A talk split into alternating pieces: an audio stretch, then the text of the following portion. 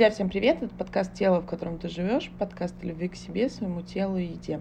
Меня зовут Дарина, и сегодня у меня в гостях специалист нашей команды Mental Nutrition, психоаналитик, клинический психолог, специалист по расстройствам и нарушениям пищевого поведения Таисия Раевских. Таисия, привет! Привет, Дарина. А, здравствуйте, наши дорогие слушатели. Очень рада всех вас сегодня здесь незримо видеть. Это правда. Мы с тобой недавно выпустили новый выпуск нашего подкаста, и говорили мы с тобой об истории веса, о том, как можно отслеживать, что происходило. И обычно, друзья, повторю, что если вы, условно говоря, в вашей жизни произошло событие, и в какой-то момент вы приходите с запросом «я набрала вес», это очень частый запрос, то обычно все специалисты отматывают где-то на полгода назад, чтобы посмотреть, а что же там было такое травмирующее, после которого начались вот такие перемены – и обычно там всегда посттравматика, либо стресс, либо что-то такое, какое-то событие, которое действительно для вас было важным. И говоря об этом, тут интуитивно понятно, что это такое что-то сверх, что нам не подчиняется, то есть это не про наше сознание, не про наш разум. И сегодня мне очень хочется поговорить с тобой как психоаналитиком, что такое вообще бессознательное, что это... То есть, друзья, у нас всегда есть уровень осознанности нашего вот этого сознательного, который мы можем контролировать, мы можем оценивать, мы можем думать, мы можем принимать решения. А есть что-то то, что для нас закрыто. Но оно оказывает огромное влияние на нашу жизнь и в каких-то очень странных мелочах. И вот э, я знаю, что у тебя точно в клинической практике, особенно в этом подходе, всегда что-то интересное вылезает, собственно, которое как будто бы не связано с тем, что важно, с тем, что болит, с тем, что актуально, а по факту оказывается, что имеет прямую связь. Давай сегодня поговорим о бессознательном и как мы, не осознавая, очень часто делаем какие-то странные, либо наоборот не делаем вещи в нашей жизни, и как это работает вот именно на сейчас. То есть как будто бы не беспокоит, но по факту это прямая связь. Да, я думаю, эта тема очень важная, и хотелось бы, наверное, сначала рассказать вообще чуть-чуть, что такое бессознательное вообще, чтобы можно было да, каждому с этим соприкоснуться и представить. А вообще, если условно представить устройство нашей психики, да, то оно делится на три части. Это вот уровень сознания, да, про который ты говорила, Дарина. Это то, чем мы осязаем, видим, слышим. То есть это вот все, что мы, в общем, а, можем точно описать, там, оценить и так далее. Да. Есть уровень а, между еще один, да, есть вот бессознательное, с которым мы совершенно никакой практической связи не имеем. Между ними есть еще такое э, как бы пространство в виде цензуры, вот. И иногда, э, если эта цензура не справляется, то как раз-таки в сознательном мы кое-что можем отловить из этого бессознательного, с которым связи у нас никакой нет. Вот. Но э, сейчас, конечно, сначала я расскажу, что же э, в этом бессознательном находится. А там находится вообще все что было с нами в, нас, в нашей жизни на самом деле. А, там все сохраняется в том первозданном виде, в котором оно было вот в ту самую секунду, когда это происходило. То есть там остаются и какие-то аффективные наши да, переживания, и эмоции, и что самое интересное, что там не существует линейного времени. То есть оно как было там вот тогда, оно таким же там сейчас и осталось. Поэтому так больно бывает, когда мы что-то вообще, какое-то слово, полу, там, я не знаю, полуфраза или там аромат духов, и это нас так резанет больно, как будто бы это произошло вот боль буквально там одну секунду назад, потому что в бессознательном времени нет.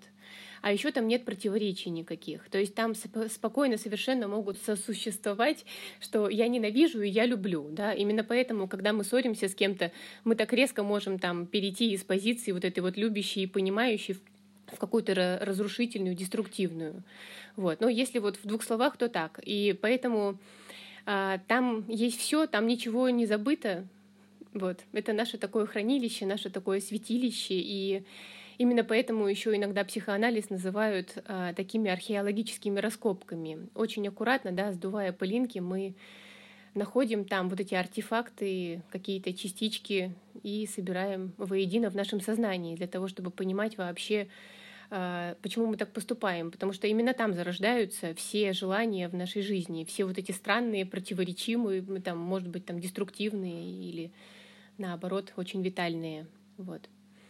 Ну вот, кстати, это интересно, потому что, да, зачастую мы говорим о том, что какие-то наши вредные привычки, что-то еще, это является, по сути, ну, таким актом размытого во времени саморазрушения, и даже та же самая еда, и ты знаешь, что пищевое поведение, еда зачастую выступает не только какой-то каким-то утешителем, каким-то там психотерапевтом условно для нас самих, но она является часто наказанием, и это какое-то вот такое умышленно, как будто бы умышленно, друзья, говорю, деструктивное поведение, саморазрушающее, но которое идет, то есть получается, она тоже идет бессоз... из бессознательного, потому что мы же не можем объяснить себе, вот зачем я доедаю эту пятую, там, я не знаю, пятый килограмм торта, когда я знаю, что это, ну, априори мне вредно, и бывает уже как бы совсем все плохо. Ну да, все верно, конечно. Э, на самом деле, ну вот чисто для бессознательного, конечно, если у него уже есть какая-то конкретная цель, и я могу разрядиться именно таким способом, ну, будет идти до последнего, конечно. Вот, потому что а, что стоит в, в конечном итоге, да, за вот этим вот желанием доесть пятую булку, ну, только в анализе можно понять. То есть это э, может быть совершенно другое да, желание, там даже не, не столько утешиться, а сколько прекратить эти страдания навсегда. Ну, вот, в плане, что это уже такое вот саморазрушительное, да, наше э, поведение, которое поможет, может быть, это прекратить. То есть э, вернуться в ничто, из чего мы пришли. Ну вот и получается, это все закладывается, как вот ты сказал, что это такое наше хранилище бессознательное. Просто это действительно очень интересно, друзья. Мне хочется, чтобы ты больше рассказал, именно как вообще это работает. Туда попадает вообще все, что с нами происходит, или только то, что нам так или иначе нас как-то травмировало, задело, оставило какой-то большой отпечаток, может быть, позитивный или, может быть, негативный. Ну, на самом деле вообще все. Я не очень точно скажу про биологов, да, а вот в плане психоаналитиков и по их наблюдениям, таким вековым уже, да, а, туда действительно попадает вот прям все. Вот. И даже то, что, э, может быть, сейчас фокус внимания не попадает, но оно все равно фиксируется. И, в принципе, куда-то там запишется и будет там храниться. И можно будет к этому вернуться, и даже невозможно будет понять, а как, откуда, почему я это знаю. Ну, просто потому что, может быть, именно нашим фокусом это выделено не было, да, но вот фоново как бы оно было, слышалось и туда записалось. Более того, мы даже не всегда знаем, что мы реально в фокусе держим, а что не держим. Вот это, кстати, ключевое. Говоря вот, кстати, о саморазрушении, пока помню, помнишь, ты в прошлом выпуске говорила, что это тяга к разрушительному поведению, даже татуировки, насколько я помню, то есть когда они в каком-то таком большом количестве, это тоже про что-то, про то, что я себя как будто бы наказываю. И, кстати, очень часто в терапии я вижу, что в этом связь все-таки есть, хотя я не работаю в подходе психоанализа, но тем не менее это ощутимо. Так вот расскажи, эм, как вообще работает, как мы бессознательно, то есть что мы делаем, потому что мы с тобой сегодня хотели поговорить о каких-то наших мелких, как будто бы незаметных вещах, которые в нашей жизни каждый день, ну, то есть какие-то такие наши наши маленькие странности или наши маленькие ритуалы, такие какие-то вещи или модели поведения, которые как будто бы тут не про что, но по факту очень интересно, терапия оказывается, что это как раз-таки то, что определяет нашу вот рутину жизни. Да, конечно, на самом деле вот эти звоночки из бессознательного мы можем э, видеть, слышать, да, и видеть, э, там, не знаю, в своих каких-то поступках, да, целый день, если очень внимательно за этим следить, а если еще и записать, так вообще прям будет очень полезная и плодотворная работа. Потому что, как я уже говорила, вот эта цензура, да, она не всегда справляется. И тогда оттуда, из вот этих глубин э, в сознание появляется то, что не должно быть осознанно замечено и проявлено. Да? Чаще всего это могут быть какие-то либо деструктивные да, моменты, либо какие-то агрессивные, ведь у нас агрессия в обществе запрещена, и поэтому чаще всего человеку ее приходится разворачивать на себя, что ну, как говорил Фрейд, да, это, наверное, самая большая потеря человека, вот, ну, приобретение совести, с одной стороны, и приобретение человеч... Э, человечности, но, с другой стороны, это потеря какой-то витальности, потому что, когда мы не можем развернуть то, что нас раздражает во внешний мир, чтобы его не потерять, да, и разворачиваем это на себя, то мы начинаем, конечно, идти по этому пути такому скользкому и очень болезненному. Вот. Но что касается бессознательного, да, и почему оно так всегда агрессивно кажется, ну, на самом деле, наверное, даже сама жизнь это уже агрессия, потому что когда там цветок прорастает, там он что-то там в себя впитывает, да, там землю раздвигает, то есть это вот э, сама жизнь, она такова. Вот. А, и, например, как мы можем замечать э, вот в нашей ежедневной жизни что-то новое о себе, да, вот, например, мы что-то забыли, ну, бывает, что забыли какое-то слово или даже словосочетание там, или, может быть, какое-то иностранное, да, название, имя, да что угодно, вот эти любые забывания, они никогда не бывают простыми, вот, и самые э, э, такое, наверное, классное, что мы можем сделать, это попробовать припомнить, вот сесть, да, забыли слово, вот, например, там, мой любимый пример, пример из моей личной жизни — я всегда забываю слово Powerbank. Я даже себе его записала, чтобы не забыть. Вот, ну, не могу запомнить, и, и все. Я как-то раз села и провела анализ. А, была такая история, что у меня есть две, ну, два предмета, да, такие, которые мне подарил муж. Первое — это вот Powerbank, а второе — это был жесткий диск. И каждый раз, когда я пытаюсь вспомнить название Powerbank, я вспоминаю жесткий диск, я думаю, да блин, да почему? Вот, потом начинаю асоци... ассоциативно думать, а что еще? А так, вспоминаю так, а вот еще картридер, и думаю, так, значит, тут два слова уже, да, забыто мною два слова, думаю, так, что же за два слова? И, в общем, проводя вот такую вот цепочку просто ассоциаций, которые приходят в голову, я потом начинаю вспоминать неприятные ситуации на самом деле. И оказывается, что эти оба слова у меня перемешаны и забыты только потому, что это было связано с какой-то ссорой. Вот. Но для того, чтобы э, я не теряла уважение к мужу, я забуду и его подарки, там, и его слова и так далее, да, но у меня останется возможность к тому, чтобы быть с ним. Вот. Поэтому вот эти забывания — это очень важно. И когда мы что-то забыли, вот сесть вот и чисто на подумать, да, вот что первое пришло в отношении этого, классно, потому что вы поможете самому себе понять себя, да, что вообще происходит, особенно если это систематическое забывание. Ну, ну не бывает такого, мы с вами не дементные люди, да, чтобы мы вот так вот внезапно просто как молнии пораженные забывали что-то. Чаще всего к этому привязалось что-то неприятное, негативно окрашенное. Вот это вот один из примеров. Ну, конечно, их очень много, да. Например, а, бывают какие-то очитки, да, вот, оговорки, все, наверное, слышали эти оговорочки по Фрейду, когда, например, там, открываю какое-нибудь заседание, и человек говорит, очень рад э, вас сегодня видеть, да, и закрыть наше там собрание. На самом деле он просто очень сильно устал, да, и вместо того, чтобы сказать, что рад вас приветствовать на открытии, да, говорит про закрытие, потому что просто реально уже хочет его закрыть, вот. И вот такие вот оговорки, да, они бывают очень, ну, жуткими иногда, когда там любимому, да, что-то, можно сказать, там, вместо того, чтобы там я там тебя ненавижу, а не люблю. Вот, на самом деле, потому что в этот момент ты испытываешь именно это. И поэтому здорово прислушиваться и к таким моментам. Слушай, ну ты сказала, если честно, потрясающую аналогию. Во-первых, спасибо за то, что на своих примерах это рассказываешь. И ты сказала ключевую фразу, что тогда я лучше забуду там какие-то подарки, слова, но я оставлю себе вот это пространство, эту возможность для маневра, как бы остаться с супругом, ну, то есть как бы быть рядом. И это круто вообще, насколько мы, получается, все равно функция бессознательного нас как бы держать сохранными.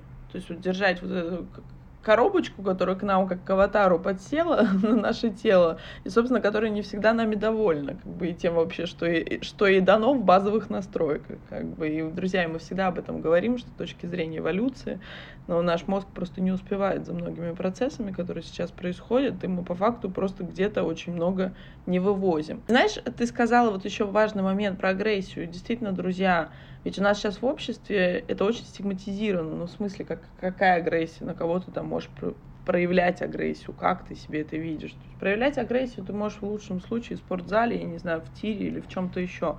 Кстати, очень важно, друзья, когда мы занимаемся, допустим, программами снижения веса, нормализации, мы ищем людям вот то самое контрабуславливание, то есть то место, где они будут свою агрессию проявлять не на страстном романе, там, с той же булкой, раз мы сегодня про нее, а в чем-то еще. То есть эмоции никуда не уходят, друзья, ключевое. Они живут все так же в нас. Если мы их с вами блокируем, соответственно, дальше это идет психосоматика и другие наши все невротические проявления. И вот говоря об этом, Скажи, пожалуйста, Тай, где еще это может проявляться? То есть как вот можно вот эту скрытую агрессию заметить вот в так, на таких каких-то мелких примерах, о которых говоришь ты? То есть как это еще работает? Ну, я думаю, что для всех очень хорошо известная да, ситуация с опозданиями, когда человек либо систематически опаздывает, либо э, случайно как будто бы опаздывает. Вроде бы весь мир ополчился против, да, и, и в общем-то, все идет не так, вот, но на самом деле очень часто за этим стоит как раз-таки либо тоже нежелание в этом месте находиться, да, либо, может быть, какая-то была э, обида может быть, да, и, в общем-то, тоже нас сразу же от этого защищает, то есть вот такое вот опоздание. Либо просто, может быть, в этом нет никакого смысла, да, и, но мы не можем ничего себе больше позволить, кроме как опоздать, да, и этим хоть как-то нанести вот этот вот укол, да, отвести от себя вот эту вот злобу и, в общем-то, развернуть ее вовне. Вот, вот один. Ну, забывание на самом деле тоже может быть, потому что забывания бывают разные. Можно забыть позвонить врачу, например, да, или просто забыть, что у тебя там прием, и, ну, а это может быть важно очень для твоего здоровья. И тут мы опять-таки сталкиваемся с моментом вот такого самоповреждающего даже поведения, да, то есть когда мы должны о себе позаботиться, ну и хотелось бы, чтобы мы о себе позаботились, но мы этого почему-то не делаем. Вот. Тут тоже надо разбираться. Может быть, и тут и, и халатность врача какая-то может быть, да, которая систематически наблюдалась. Вот. А, либо наоборот, что-то такое страшное в этом, что не хочется знать и видеть.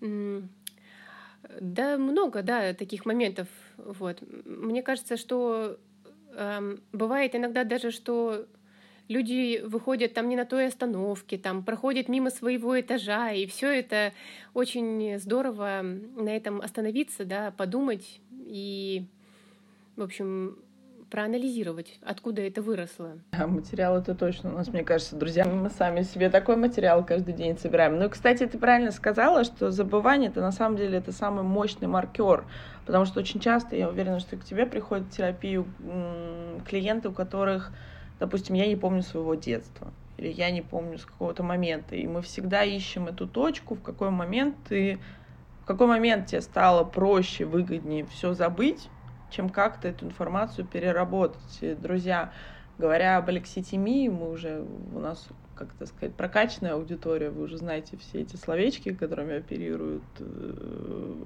психологи, психотерапевты.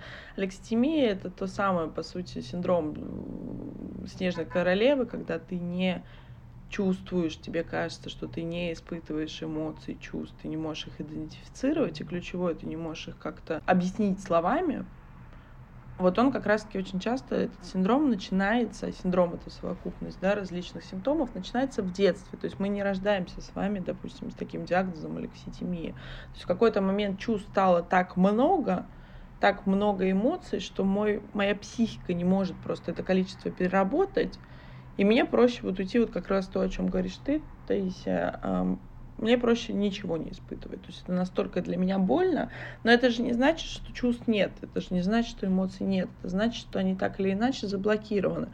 И вот скажи, пожалуйста, получается, что если к тебе приходят клиенты, которые не помнят каких-то своих событий жизни, либо там определенных отрезков, не знаю, там с 11 до 15 лет я себя вообще не помню, это получается всегда про какую-то травму или, или как, про что это может быть?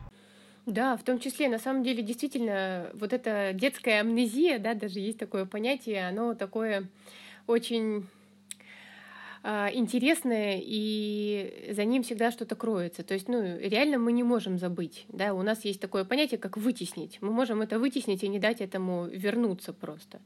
Но а, есть такая хитрая техника, да, вот про свободные ассоциации, про которую я буду всегда говорить, потому что слова же, они разные, да, и образы, они разные. И вот через вот эти вот свободные ассоциации мы можем прикоснуться к тому, что было забыто там или вытеснено.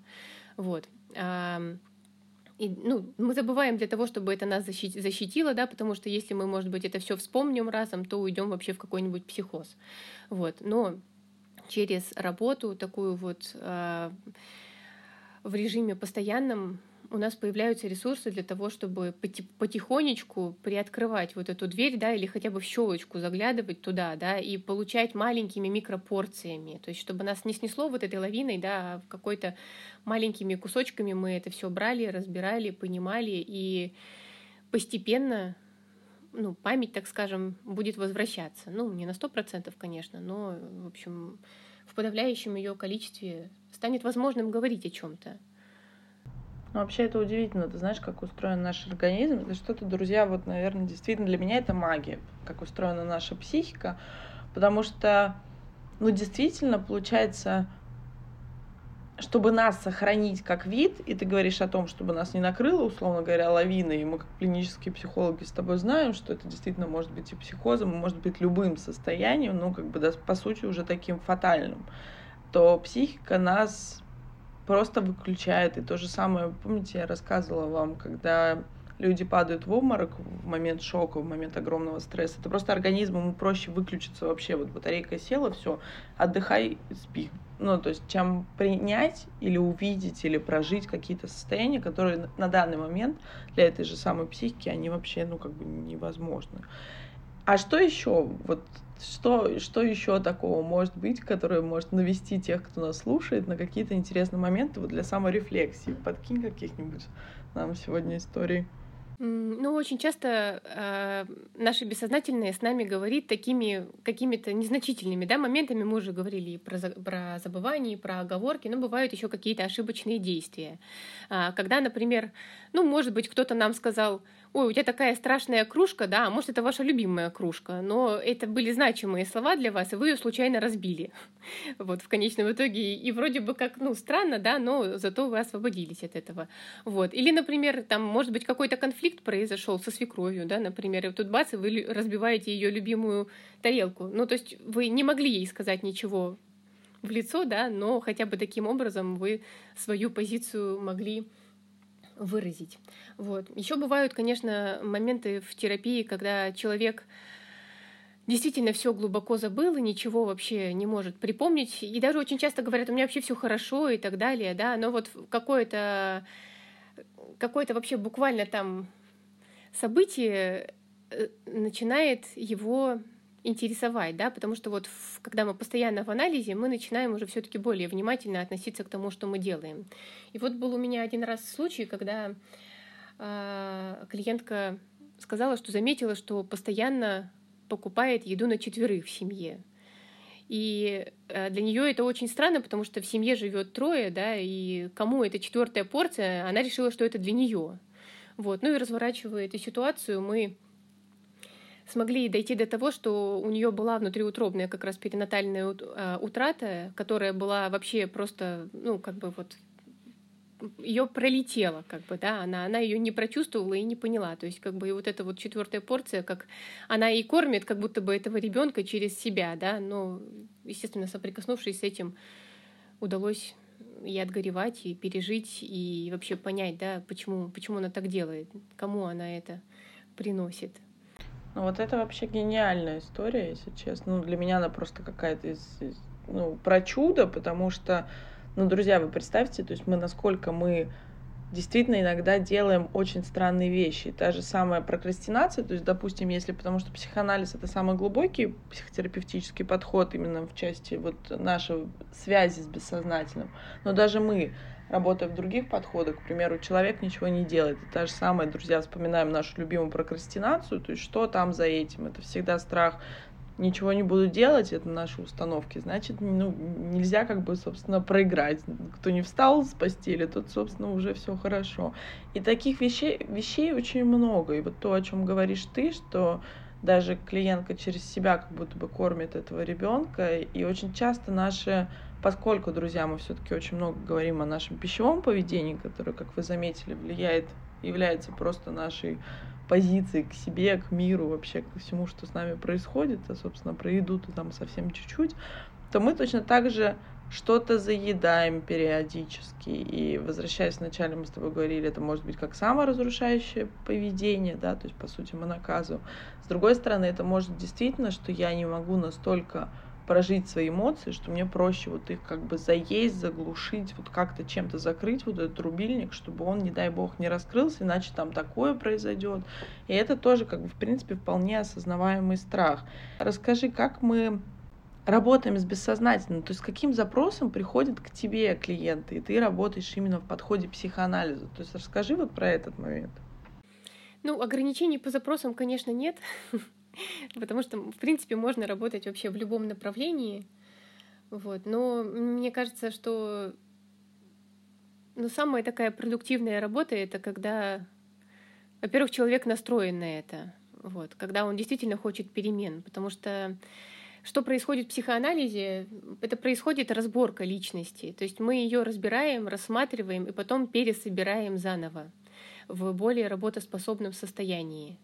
Вот, поэтому очень часто сложные ситуации уже, да, когда совсем невыносимые, когда уже вроде бы все перепробовал и приходишь сюда, может быть, даже в какой-то обреченности и понимаешь, что, ну, а жить-то реально можно. Вот. И поэтому ко мне очень часто приходят, когда, ну, просто то, как сейчас есть, я больше не могу жить. Вот. И хочется что-то коренным образом изменить. Вот. Иногда это звучит так, что хочу узнать себя просто. Просто узнать себя, да. И это так странно, когда в 30 лет человек единственный, кого он не знает, да, это сам себя. Вот. Ну, а так запросы вообще могут быть любые. Но чаще всего это про какое-то глубинное какое-то понимание себя и изменение своей жизни на базовом уровне, да, вот когда изменяешь базу, все остальное тоже начинает меняться вокруг. Ну вот правильно ты сказала, да, что изменяя базу, мы меняем себя. И действительно, друзья, мы приходим уже обычно тогда, когда по-другому уже невозможно, когда уже не хватает ни сил, ни какой-то веры, и это вот действительно то самое дно, о котором мы любим говорить, да, условное дно, от которого мы отталкиваемся. Дальше, что бы ни происходило, оно будет сильно лучше, чем то, что было как бы есть сейчас в нашей жизни. И мы всегда говорим о том, что есть понятие превенции, что нужно себе помогать, нужно двигаться не от чего-то, а к чему-то. Но, к сожалению, так не работает. Вот все-таки наша психика устроена так, наш мозг не любит меняться. И это, друзья, я говорю, по сути, выдавая индульгенцию тем, кто ничего не делает со своей жизнью или чем-то недоволен, но перемен не происходит, что мозг не любит банально тратить калории, потому что нам с вами, друзья, нужно сохранить себя как вид. А для этого вот один раз в год мамонта поймал, а дальше лежи отдыхай, потому что в любой момент опасности нужно бежать. Это та самая наша рептилка, рептильный мозг, э, и я вам рассказывала, что есть та самая кнопочка, это амигдала, которая рассказывает нам о том, что вот здесь опасность, сюда не беги, сюда не иди. И это то, на чем очень прекрасно, кстати, работают наши маркетологи, которые показывают нам сначала негативные, страшные, ужасные новости, а потом говорят, ну, купи шоколадку, ведь счастье было бы неполным, если бы не было прекрасной там какой-нибудь волшебной шоколадки по телевизору. И все, и вы даже, возможно, вы не пойдете покупать эту шоколадку. Но рано или поздно у вас все равно в голове это где-то выскочит, что страшные новости, потом шоколадка, вот тебе обезболивающее. Я специально рассказываю на таких элементарных примерах. И вот, собственно, получается действительно, Таисия, ведь идем мы, когда уже все тяжело, все плохо, и мы больше не можем. А вот дай тогда совет, друзья, и тут я оставляю, вот хочу оговориться, оставляю абсолютное пространство для каждого, то есть кому как, как больше нравится, и каждому действительно свое время для собственной терапии. Именно поэтому мы не принимаем э, клиентов, которые приходят э, под нажимом жен, детей, матерей, отцов и всех остальных, потому что ну, насильно еще ни одна терапия, к сожалению, не случалась. И результаты прежде всего не будет у вас. А вот что можно такого, да, какие-нибудь советы для, может быть, саморефлексии, вот просто подумать немножко, знаешь, как бы не то чтобы прикоснуться к своему бессознательному. Я понимаю, что это, ну, как бы сложно, и это почему нужен человек, другой специалист терапии, чтобы он отзеркаливал нам то, что с нами происходит на каком-то более адекватном уровне. А вот что-то такое, чтобы заметить и, возможно, посмеяться и о чем-то призадуматься. Вот какие-нибудь советики для на что обращать внимание для саморефлексии. Даже на самом деле, если взять вот прямо сейчас там ручку и листок и просто свободно начать писать, вы к чему-то точно придете. Скорее всего, к своему текущему, может быть, состоянию, да, либо какой-то текущей проблеме, либо, в общем, к чему угодно, но что-то вы для себя точно откроете. Вот прям вот спокойно отдаться и писать. Вот. Э, либо любую ситуацию, которую вы вспомните, да, из вот недавно произошедших, может быть, вы что-то забыли сделать э, или там систематически забываете там куда-то что-то, там письмо отправить. Ну вот просто расслабьтесь и подумайте, что происходит, да? Вот что, для чего эта ситуация мне дана? И вот первое, что вам придет в голову, да, это может быть самое странное, банальное, там, я не знаю, там, сексуальное, да, какое угодно. То есть это может быть бред, но это не бред на самом деле, это только первый ваш шаг к пониманию происходящего. Действительно, наших странностей очень много. Допустим, еще шутки сказанные. Ведь эти шутки, которые как будто бы шутки, они же на самом деле не шутки. И очень часто Эм, ну, тут надо понимать, что у специалистов, у психотерапевтов уже своя профдеформация. Это всегда нужно этот рубильник переключать, иначе все покажутся все резко рядом больные, и всех захочется лечить. Для этого мы утилизируем это все в супервизии и, собственно, тренируемся на наших дорогих клиентах. Но это забавно, когда, допустим, какие-то шутки такие, как это называется, сарказм или что-то еще. Ведь это зачастую, это же тоже про скрытую агрессию. То есть я не могу тебе сказать это прямо с серьезным лицом, но я могу это пошутить, потому что как будто бы социумом это одобряемо. Да, действительно, и через шутку мы получаем вот эту разрядку. С одной стороны, да, но с другой стороны, наносим вред другому. Но тут уже дело в том, насколько сильное эго будет другого, да, сможет оно это от себя отделить или нет. Поэтому Шутки, да, действительно, через них мы можем снижать какой-то градус. И очень часто, на самом деле, через шутку мы эм, даже не всегда это бывает деструктивно. Иногда бывает, что очень сложную ситуацию, очень болезненную ситуацию мы можем как-то чуть-чуть как будто бы смягчить и приземлить. Ну да, ну по сути, опять же, вот мы возвращаемся к э, тому, с чего мы с тобой начали, что наша психика призвана нас защищать любыми доступными для себя способами. И вот у кого в какую сторону, друзья, пойдет. Поэтому всем, всем прекрасной саморефлексии ищем, изучаем, знакомимся с собой.